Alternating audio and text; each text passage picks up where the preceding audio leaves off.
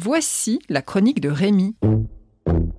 Je m'appelle Rémi, je suis un énorme lecteur. Un jour sans lecture, c'est comme euh, un jour sans repas, quoi. Mon livre préféré.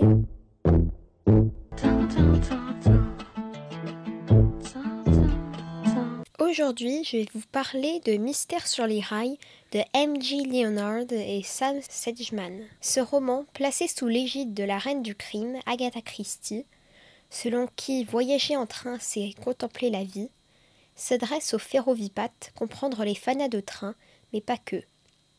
Harrison, alias Al pour les intimes, va avoir une petite sœur et ses parents le confient quelques jours à oncle Nathaniel. Rendez-vous est pris à King's Cross avec une promesse d'aventure à vapeur à travers les îles britanniques, à bord du train le plus lent d'Europe. Dit comme ça, pas de quoi affoler un jeune ado de bientôt 12 ans.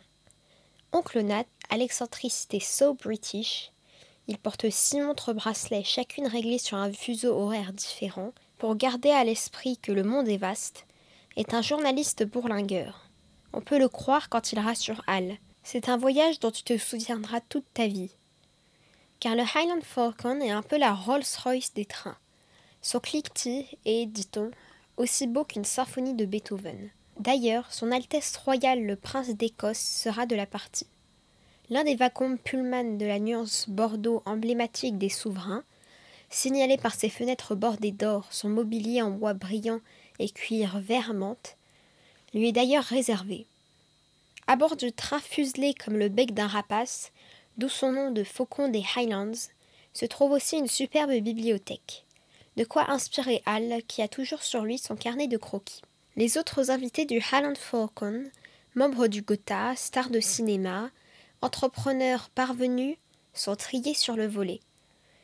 Pendant que les adultes trinquent à la mémoire de ceux qui ont voué leur vie au chemin de fer, pour que l'ultime voyage de ce train historique s'inscrive dans le cœur de lion du peuple du Royaume-Uni, Hal croit avoir des visions.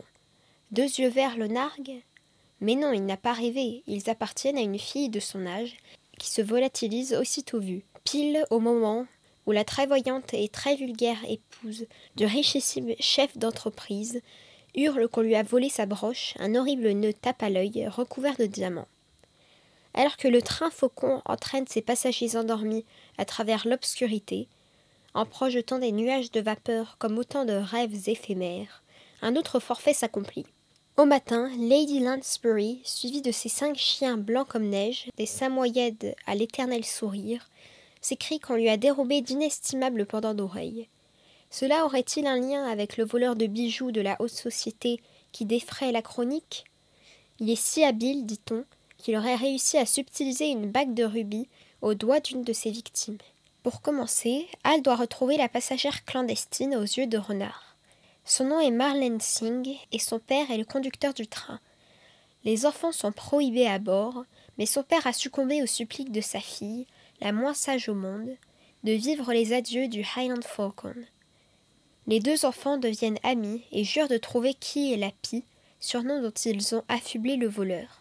Il y a urgence car en garde Balmoral, la princesse s'embarquera avec à son cou le plus gros caillou du monde, le diamant de l'Atlas, de la taille d'un œuf. Le récit est bourré de péripéties qui nous tiennent en haleine jusqu'au dénouement. Le prochain tome de cette série vedette outre-Manche nous promet un kidnapping en Californie. On sera au rendez-vous. Je vais vous lire un extrait.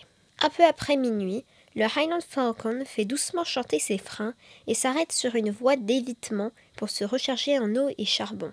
Tender plein de combustible et cheminée crachant de la vapeur toute fraîche, il retrouve la ligne principale et reprend sa course vers l'Écosse.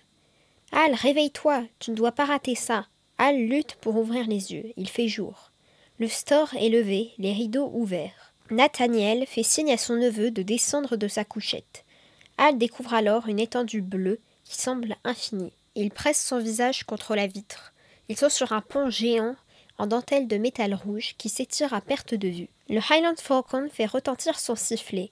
Hal sent un frisson le parcourir alors que le train file sur le pont vertigineux au-dessus de l'eau scintillante. Mystère sur les rails de M.G. Leonard et Sam Sedgman paraît aux éditions Nathan dès 9 ans. Retrouvez la chronique de Rémi sur le site d'Enfantillage.